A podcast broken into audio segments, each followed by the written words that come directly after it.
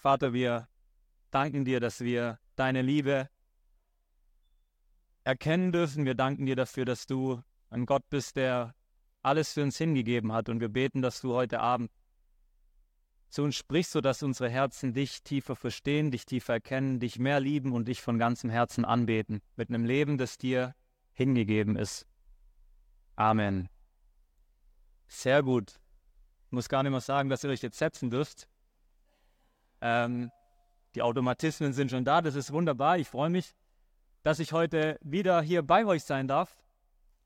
Und ich möchte mit einer kurzen Geschichte starten. Pastor David Blatt, amerikanischer Theologe, der erzählte mal von einer Begebenheit, wie er in Indonesien vor einem Tempel saß, vor einem buddhistischen Tempel und den Menschen bei ihren täglichen religiösen Riten zuschaute.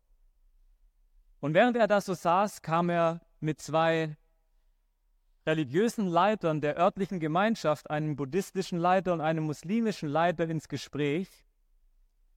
Und sie sprachen darüber, dass im Grunde genommen alle Religionen gleich sind und sich nur oberflächlich unterscheiden. Der eine sagte, es sind nur Nebensächlichkeiten, die wir vielleicht unterschiedlich sehen, aber im Kern sind alle Religionen gleich. Und als sie irgendwann diesen Pastor David Blatt nach seiner Meinung fragten, da sagte er zu ihnen, es hört sich so an, als würdet ihr glauben, dass Gott auf dem Gipfel eines hohen Berges ist. Es scheint so, als würdet ihr glauben, dass wir alle am Fuße dieses Berges sind. Ich nehme den einen Weg nach oben, ihr den anderen, aber am Ende werden wir alle an den gleichen Ort gelangen. Und während er das zusammenfasste, da lächelten sie und sagten, ganz genau.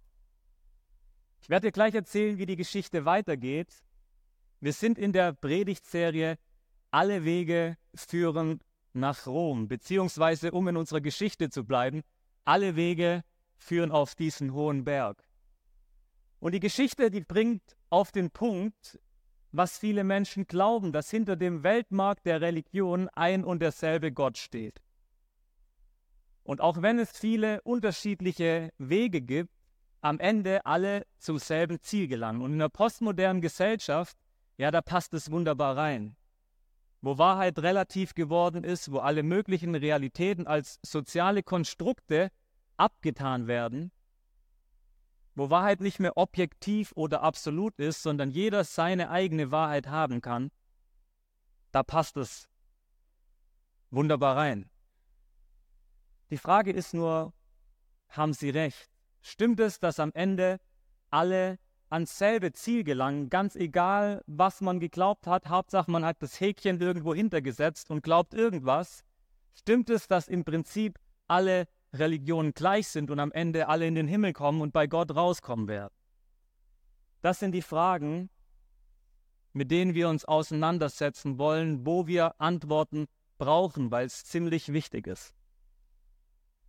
Denn spätestens in 100 Jahren, ja wie Pastor Wilhelm Busch sagen würde, spätestens in 100 Jahren sind wir alle tot. Und was kommt dann?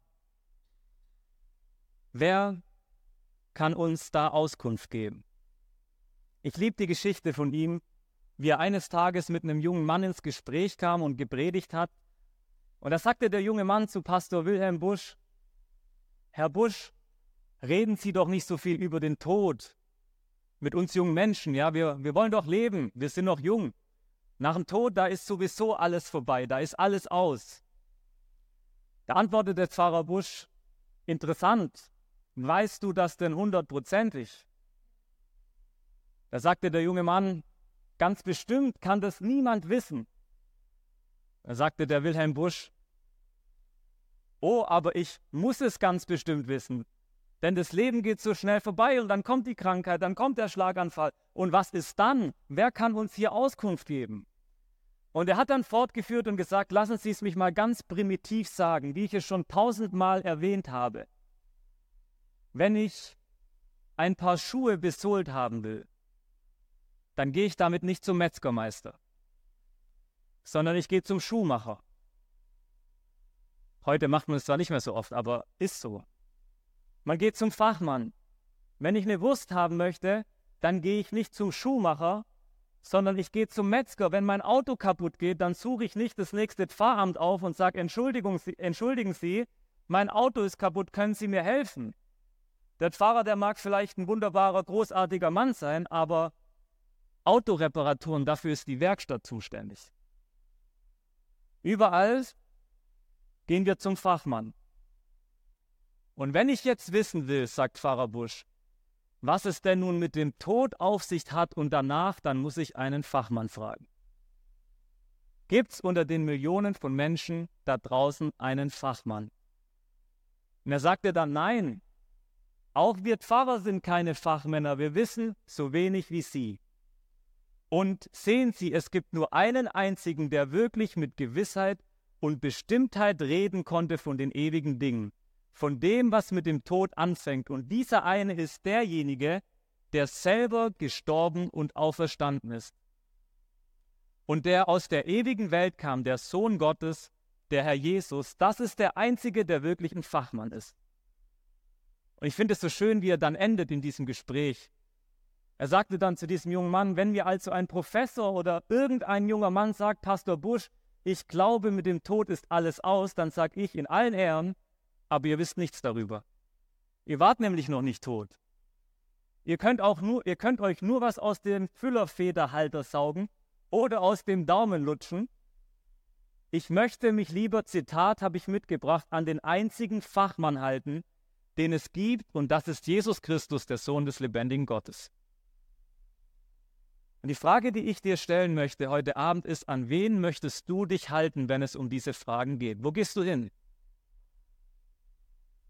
Suchst du den Fachmann auf, der dir Auskunft geben kann, Jesus Christus, der in diese Welt gekommen ist, um uns den Weg zu weisen. Und ich finde es so wunderbar, als er eines Tages gefragt wurde von einem seiner Jünger, Herr, weis uns den Weg. Weis uns den Weg. Da gab er Antwort in aller Klarheit und er sprach in Johannes 14, Vers 6, ich bin der Weg und die Wahrheit und das Leben. Niemand kommt zum Vater, denn durch mich. Der Titel dieser Predigt lautet, ist Jesus der einzige Weg? Und hier hast du die Antwort. Ich bin der Weg, die Wahrheit und das Leben. Niemand kommt zum Vater als durch mich. Ich bin nicht ein Weg, ich bin auch nicht eine Wahrheit, ich bin auch nicht ein Leben, sondern ich bin der Weg, die Wahrheit und das Leben. Das bedeutet, dass nicht alle Wege auf den Berg führen, oder? Das würde bedeuten, dass auch nicht alle Wege zu Gott führen. Jesus sagt vielmehr, die Pforte ist weit und der Weg ist breit, der ins Verderben führt und viele sind es, die auf diesem Weg hingehen. Und dieser breite Weg, der mag viele Fahrbahnen haben, keine Frage. Aber der Fachmann selber, Jesus sagt, Gott erreichen sie nicht. Der Berg ist zu steil, die Kluft, die Felswand, die ist zu groß. Und mit unseren Mitteln nicht zu überwinden, ganz egal welcher Religion, welcher Lebensphilosophie oder welchem Lebenskonzept du folgen mögest. Paulus sagt dazu im Römerbrief, Kapitel 3, ab Vers 9, also haben wir Juden denn nun den anderen Menschen gegenüber einen Vorteil? Fragt er. Nein, überhaupt keinen. Wir haben ja bereits gezeigt, dass alle Menschen, ob sie Juden sind oder nicht, unter der Herrschaft der Sünde stehen. In der Schrift heißt es, keiner ist gerecht, nicht ein einziger, keiner ist klug, keiner fragt nach Gott, alle haben sich von Gott abgewandt, alle sind für Gott unbrauchbar geworden, keiner tut Gutes, auch nicht ein einziger, und den Weg des Friedens kennen sie nicht. Es ist keine Gottesfurcht vor ihren Augen. Und weißt du, genau das meine ich, wenn ich davon rede, dass unsere Mittel nicht ausreichen, um den Berg Gottes zu erklimmen.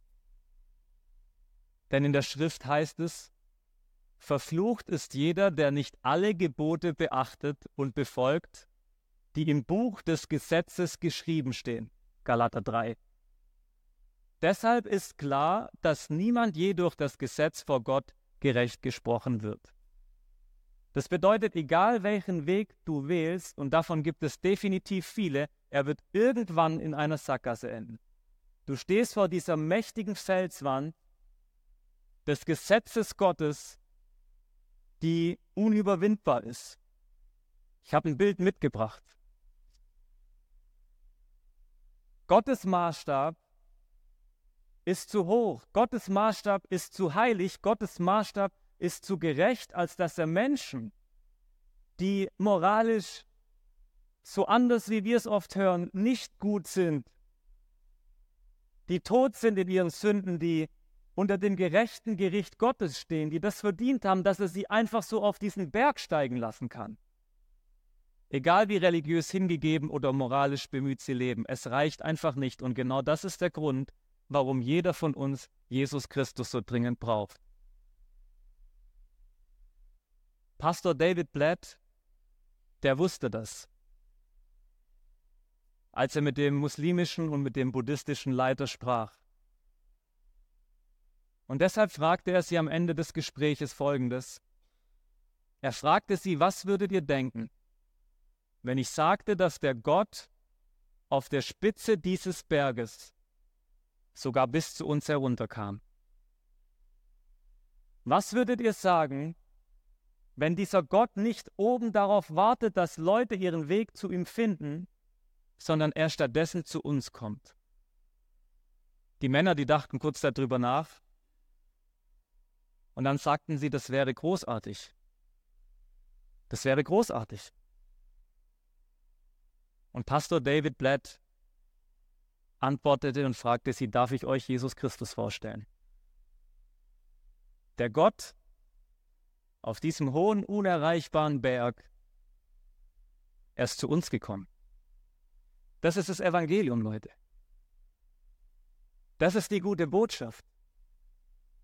Und Paulus führt im Römerbrief fort, als er schreibt, nach diesem verheerenden, ja vernichtenden, fast schon schockierenden Urteil, da kommt er zu diesem Punkt, dass Gott einen Weg bereitet hat und er schreibt in Römer 3, 21 bis 25, doch nun hat Gott uns unabhängig vom Gesetz, von dieser unüberwindbaren Felswand einen anderen Weg gezeigt, wie wir in seinen Augen gerecht werden können. Einen Weg in Übereinstimmung mit dem Gesetz und den Propheten. Wir werden von Gott gerecht gesprochen, indem wir an Jesus Christus glauben. Dadurch können alle ohne Unterschied, alle ohne Unterschied gerettet werden, denn alle Menschen haben gesündigt und das Leben in der Herrlichkeit Gottes verloren. Doch Gott erklärt uns aus Gnade für gerecht.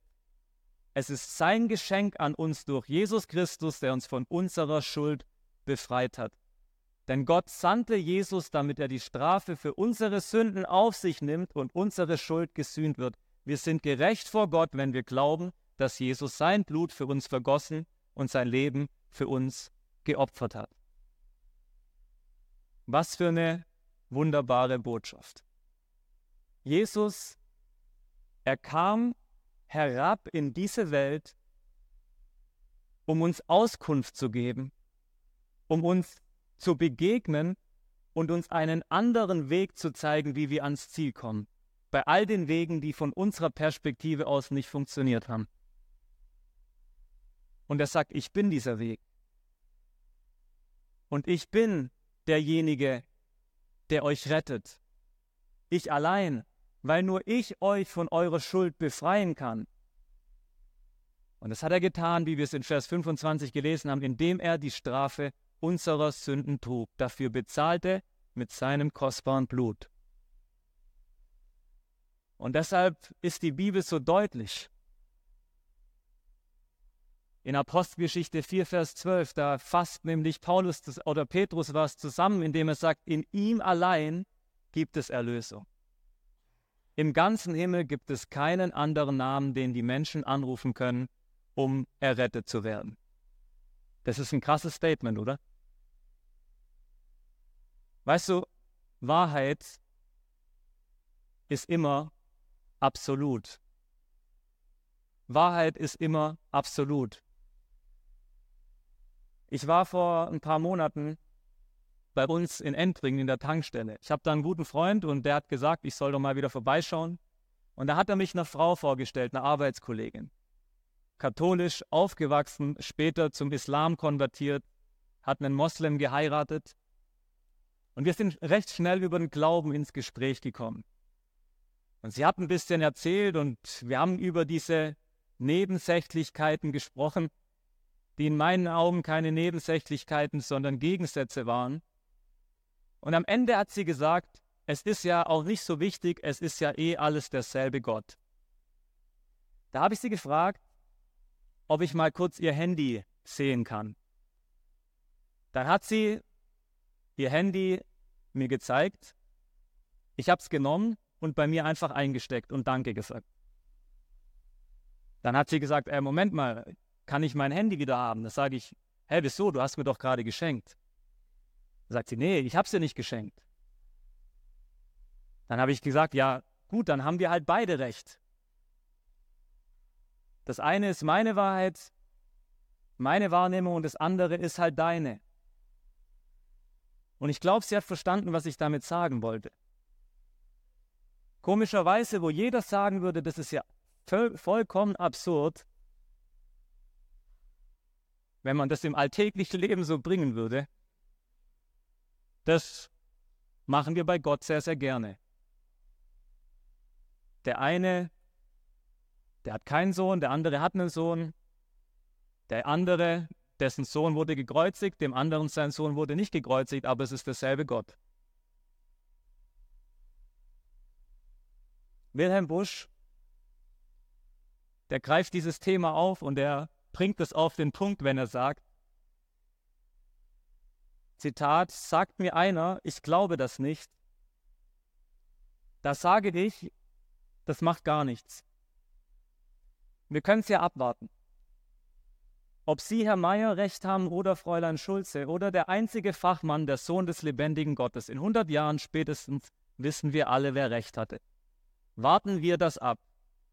Und jetzt kommt dieses Zitat, ja, das so herausfordernd ist, aber ich fand es einfach gut. Er sagt, hier wird nicht abgestimmt, ob man dafür ist oder dagegen. Hier handelt es sich um Wirklichkeiten, die der lebendige Gott gesetzt hat. Und Jesus, er sagt, er ist der einzige Weg ins Vaterhaus. Das ist es, was der Fachmann von sich gibt. Der einzige, der bestimmt und in Gewissheit weiß, wovon er spricht. Denn er war tot und er wurde lebendig. Er ist der Sohn des lebendigen Gottes. Und es kann kein anderer von sich behaupten. Die Frage ist, wem wollen wir Glauben schenken? Wenn auch ein Professor oder ein junger Mann zu mir sagt, nach dem Tod ist alles aus, da sage ich, ich möchte mich an den einen wahren Fachmann halten, der tot war und der wieder lebendig geworden ist. Und siehst du, genau aus diesem Grund ist es mir so ein unglaubliches Anliegen, dass du ihm, diesem Jesus, dein ganzes Leben anvertraust. Dass du eingehst durch die enge Pforte. Bei vielen Wegen auf dem Weltmarkt der Religion und Philosophie und sonstigen Dingen ist diese eine enge Pforte und die Stimme Jesu, die dich ruft und sagt, ich bin der Weg und die Wahrheit und das Leben. Und ich wünsche es dir von Herzen, egal wo du stehst, dass du anfängst, diesem Fachmann, dem Sohn des lebendigen Gottes, dein Leben anzuvertrauen. Ganze Sache mit ihm zu machen. Vielleicht sogar heute Abend. Lasst uns beten.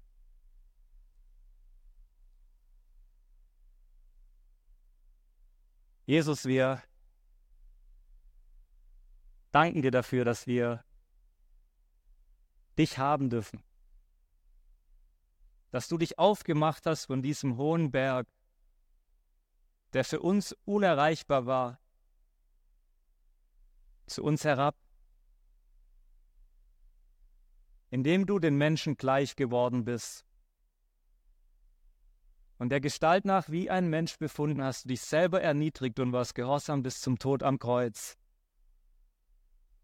damit wir Menschen Vergebung unserer Schuld und ewiges Leben empfangen dürfen. Im Glauben, indem wir diesen Weg wählen, umkehren von all den vielen Wegen, die wir vor uns haben und uns dir zuwenden, zu demjenigen, der selber der Weg, die Wahrheit und das Leben ist. Und ich bete, Herr, dass wir wirklich dieses Wort im Glauben empfangen dürfen.